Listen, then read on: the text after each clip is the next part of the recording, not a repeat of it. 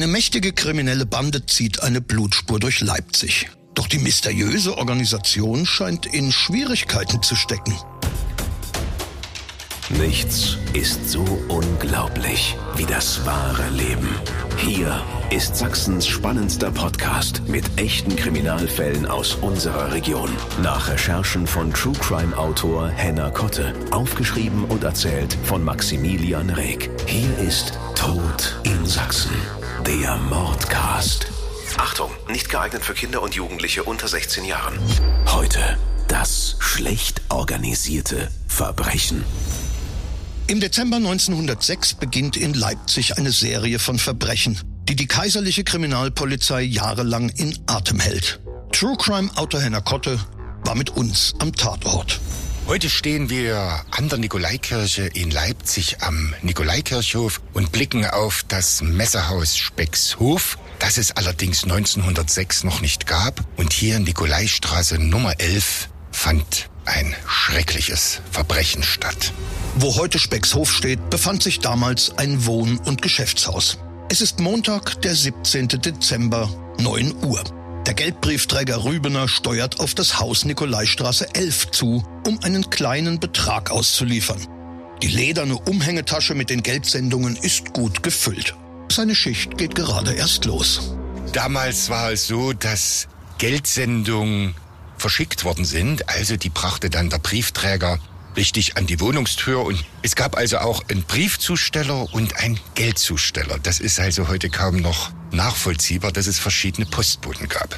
Der Herr Rübner betrat das Geschäftshaus und wurde von einem anderen Passanten im Treppenhaus überholt und kaum ist der Mann an ihm vorbei, dreht dieser sich um und schlägt ihm mit einem schweren Gegenstand auf den Kopf.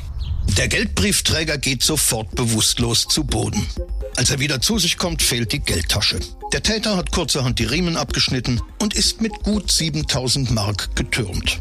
Für die damalige Zeit eine wirklich stattliche Summe. So ungefähr müsste man die Reichsmark, um auf den Euro heute zu kommen, mit 15 bis 20 multiplizieren. Im Krankenhaus wird festgestellt, dass Rübener einen Schädelbruch und weitere acht Verletzungen durch einen schweren, scharfkantigen Gegenstand erlitten hat. Es ist reines Glück, dass er den Mordversuch überlebt. Der niedergeschlagene Geldbriefträger kann eine relativ genaue Personenbeschreibung des Täters abgeben und so fahndet die Polizei öffentlich nach dem Dieb. Die Polizei vermutet, dass der Räuber die Tat geplant hat, denn für die Nikolaistraße Nummer 11 war ein relativ kleiner Geldbetrag überwiesen worden und als die Polizei nach dem Auftraggeber fahndet, stellt sich der Name wie Adresse als nicht vorhanden heraus. Offensichtlich hat der Täter unter falschem Namen Geld in die Nikolaistraße 11 geschickt und dem Wertboten dann aufgelauert. Die Polizei beginnt jetzt eine Handschriftenfahndung. Damals wurde das ja alles per Hand bei der Post ausgefüllt, die Formulare. Die Handschrift müsste zu identifizieren sein, denn sie zeigt einige Merkmale, die ungewöhnlich sind. Sie ist sehr schwungvoll. Ausgeführter Täter wird also Übung im Schreiben haben. Der Fall bleibt zunächst ungeklärt. Der Räuber kann nicht ermittelt werden. Doch damit ist der Fall noch lange nicht beendet. Am heiligen Abend 1908 erhält der Leipziger Verleger Siegfried Weber Post. Allerdings leert er seinen Briefkasten erst nach den Weihnachtsfeiertagen. Als Weber den Brief schließlich liest, staunt er nicht schlecht. In dem anonymen Schreiben heißt es, Persönlich und vertraulich. Sehr geehrter Herr. Hiermit gestattet sich ein Mann, welcher es aufrichtig mit Ihnen meint, Sie auf eine Sache aufmerksam zu machen, welche für Sie von höchster Bedeutung und gewinnbringendem Nutzen ist. Andererseits aber auch wieder bei Nichtbefolgung nachstehender Vorschläge die größte Gefahr für Ihr späteres Wohl bedeuten würde. Eine unverhohlene Drohung an den Verleger. Doch der Verfasser will nicht einfach nur Schutzgeld erpressen. Er will, dass Weber in seinem Verlag ein Buch von ihm veröffentlicht. Der Schreiber dieses Briefes bietet Ihnen ein Werk an, wie es die Welt bisher wohl noch nie gesehen. Ein Werk eminenter aktueller Bedeutung. Ein Werk, welches das größte Aufsehen in der ganzen Welt erregen wird. Jeder Staat, jede Behörde, jeder Sozialpolitiker und jeder Psychologe werden dieses Buch mit größtem Interesse verfolgen.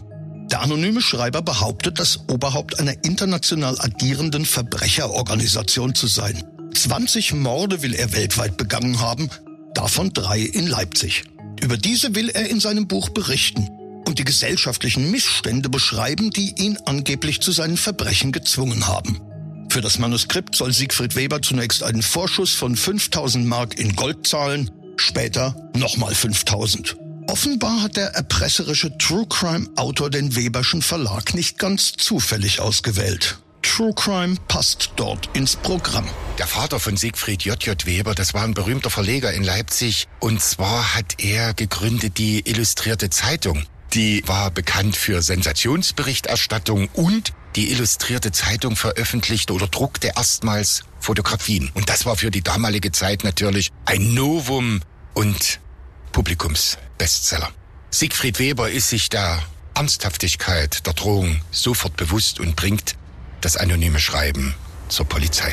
Auch die Beamten sind beunruhigt, weiß Henner Kotte. Das Ehepaar Friedrich wohnte in der Windmühlenstraße 21. Die Windmühlenstraße verläuft von der Stadtbibliothek am Königsplatz, heute Wilhelm-Leuschner-Platz, direkt zum bayerischen Bahnhof, war also relativ zentrumsnah. Das Ehepaar Friedrich wurde brutal ermordet und zwar in ihrer eigenen Wohnung mit einem Hammer erschlagen. Allerdings weist der Fall auch Parallelen zum Mordversuch an Geldbriefträger Rübner auf. Und zwar wurde auch dem Ehepaar Friedrich eine Postanweisung zugestellt, die der Geldbriefträger Froberg diesmal überbringen sollte. Was Froberg nicht ahnt, das Ehepaar Friedrich liegt zu diesem Zeitpunkt bereits mit zertrümmertem Schädel in der über und über mit Blut besudelten Wohnstube. Geldbote Froberg sollte wahrscheinlich das nächste Opfer sein. Doch ein Zufall kommt ihm zu Hilfe. Also man gibt den Geldbrief ab, die Postanweisung. Allerdings befindet sich im Treppenhaus auch der Post Briefträger und der wartet auf seinen Kollegen Froberg, sodass dieser wahrscheinlich der brutalen Gewalttat entgeht. Die Täter trauen sich nicht, den Geldbriefträger zu ermorden, denn sein Kollege wartet eine Etage weiter unten. Immerhin, dank der Beschreibung Frobergs gibt es jetzt wenigstens ein Phantombild des Täters, hergestellt mit modernsten Methoden. Zum ersten Mal in Leipzig wird eine Fotomontage des Täters erstellt. Das heißt, man schneidet aus verschiedenen Fotografien Schnipsel aus wie Augen, Nase, Mund und setzt sie neu zusammen. Vor der Fotomontage wurde das alles mit der Hand gezeichnet. Weil der erpresste Verleger den Brief erst nach Weihnachten gelesen hat, ist das erste Ultimatum zur Geldübergabe bereits verstrichen. Die Geldübergabe sollte am Zeitungskiosk am Fleischerplatz stattfinden und der Fleischerplatz wäre heute in Leipzig der Gördeler Ring, also der Platz vor der Blechbüchse. Und man befragt den Kioskbesitzer, ob ihm eine Person aufgefallen ist, die nachgefragt hat und tatsächlich kann sich der Mann erinnern. Tatsächlich gleicht die Beschreibung exakt dem Phantombild des Mordverdächtigen aus der Windmühlenstraße. Ein junger Mann zwischen 20 und 30 mit schwarzem Schnurrbart, stechenden dunklen Augen und einem schwarzen steifen Filzhut. Er wird als ordentlich und korrekt gekleidet beschrieben. Jetzt wissen die Beamten schon einmal, wie der Mann aussieht, doch nicht, wer er ist. Erpressungsopfer Weber arbeitet von Anfang an mit der Polizei zusammen. Zum Schein geht er zumindest teilweise auf die Forderungen ein. Er schaltet eine Anzeige in der Zeitung und fordert den Erpresser auf, sich einen Umschlag mit 500 Mark am Zeitungskiosk zu holen und ihn und seine Familie dann gefälligst in Ruhe zu lassen. Die Polizei legt sich auf die Lauer. Doch der Täter taucht nicht mehr auf. Stattdessen kommt ein weiterer Erpresserbrief und eine ausdrückliche Warnung an Weber, sich mit der Polizei einzulassen. Wenn Sie hoffen, es wird der Polizei schon gelingen, mir eine Falle zu stellen, so dürften Sie sich stark verrechnen. Ihr Todesurteil würden Sie sprechen. Ihre ganze Familie würde ich zerfleischen. 5000 Mark sind für Sie eine Bagatelle. Und der Erpresser spart nicht mit Spott und Hohn über die angeblich unfähigen Behörden.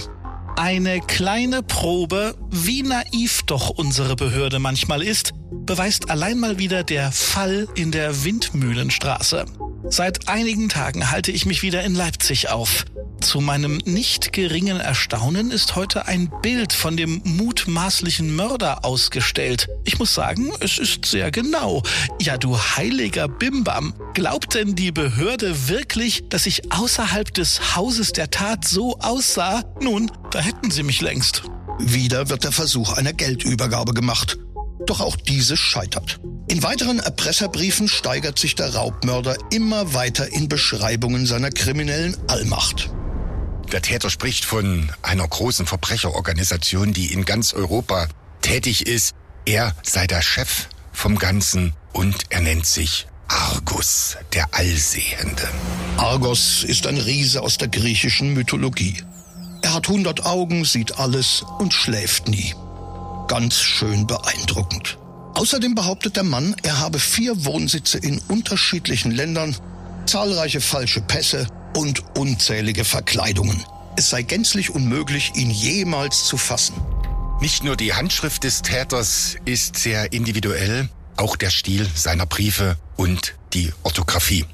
Manche Sätze sind unvollständig, manche Wörter schreibt er vielleicht sogar absichtlich falsch. Zum Beispiel, dass das mit SZ wird permanent mit einem einfachen S geschrieben. Allerdings äh, spricht die Sprachgewandtheit, der Stil des Textes von einem, der wirklich die deutsche Sprache beherrscht, so dass die Polizei annimmt, hier stellt sich einer einfach ein bisschen doof. Es entspinnt sich zwischen Siegfried Weber, der Polizei und dem Täter ein Katz-und-Maus-Spiel. Und das liest sich wie ein Kriminalroman, der allerdings wirklich passiert ist. Insgesamt 13 Erpresserbriefe hat Henner Kotte in der Ermittlungsakte gefunden.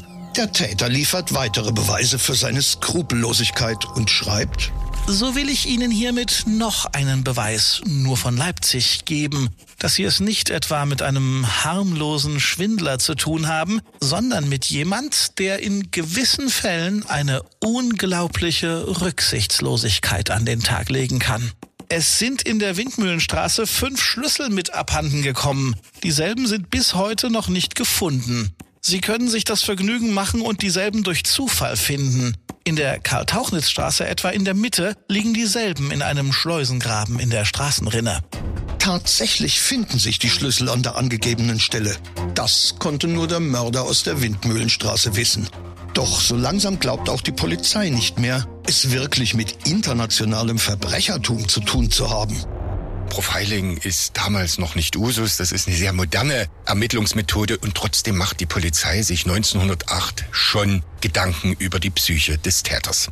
Die Polizei schließt aus den Inhalt der Briefe zunächst, dass es sich wahrscheinlich nicht um eine internationale Verbrecherorganisation handelt, sondern dass sie es mit einem Täter aus Leipzig zu tun haben denn alle von ihm geschilderten Verbrechen fanden in Leipzig statt.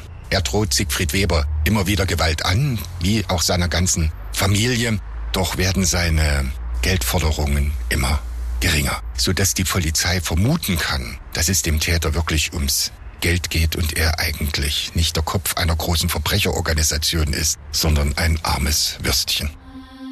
Um seinen Forderungen Nachdruck zu verleihen, nennt der Unbekannte eine weitere Gewalttat, die er begangen haben will. Und zwar wurde 1907 auf der Gottschedstraße eine industriellen Gattin überfallen. Wieder nach demselben Prinzip. Es ist die gleiche Begehungsweise wie bei Geldbriefträger Rübner. Ein Mann läuft an der industriellen Gattin vorbei und auf der Treppe dreht er sich um und sticht diesmal zu. Der Mordversuch scheitert, weil der Täter ein Taschenmesser mit zu kleiner Klinge benutzte. Im Brief behauptet er, er habe den Dolch einfach zu Hause vergessen. Den Dolch zu Hause vergessen? Wenn das das organisierte Verbrechen sein soll, dann ist es ziemlich schlecht organisiert. Und trotzdem wird die Polizei des Erpressers Argus nicht habhaft. Er scheint die Orte der Geldübergaben aus sicherer Entfernung mit Argus Augen zu beobachten. Und er benutzt Schuljungen, und Eilbotendienste, um nicht persönlich in Erscheinung zu treten. Auf Polizisten, die als Straßenkehrer verkleidet sind, fällt er jedenfalls nicht herein.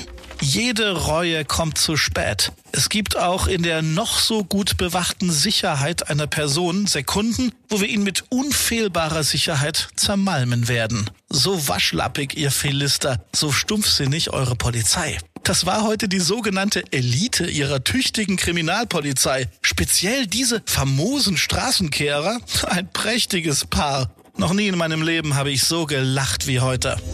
Er selbst behauptet, in Frauenkleidung vor der Nase der Polizisten herumspaziert zu sein, ohne erkannt zu werden. Und er legt bei seinen Gewaltdrohungen nun noch einmal kräftig nach und kündigt einen Amoklauf an.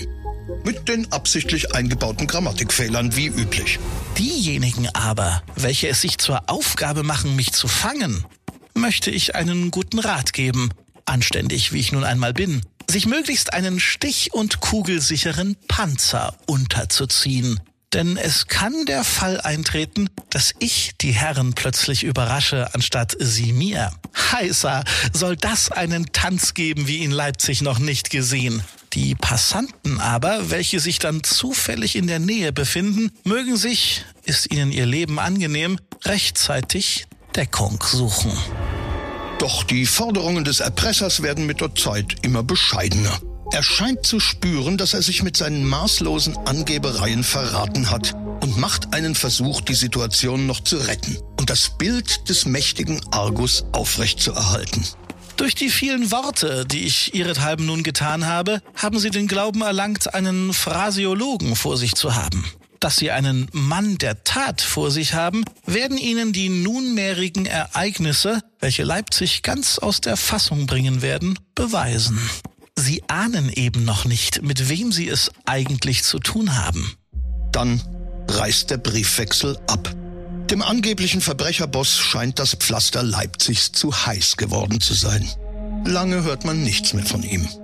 Am 24. März 1910 setzt sich der Fall von Argus fort. Und zwar wird auf der Liviastraße Nummer 2 das Hausmädchen Hulda Seifert niedergeschlagen. Man findet sie bewusstlos in ihrem eigenen Blute liegend und sie gibt später zu Protokoll, ein Mann hätte vor ihrer Tür gestanden mit einem Fliederstrauß und sie dann motivlos einfach angegriffen.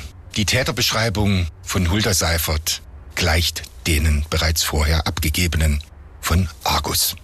Dann will der Verbrecher erneut Geld vom Verleger Siegfried Weber erpressen. Der Fall klärt sich sehr spektakulär und nicht durch die Polizei.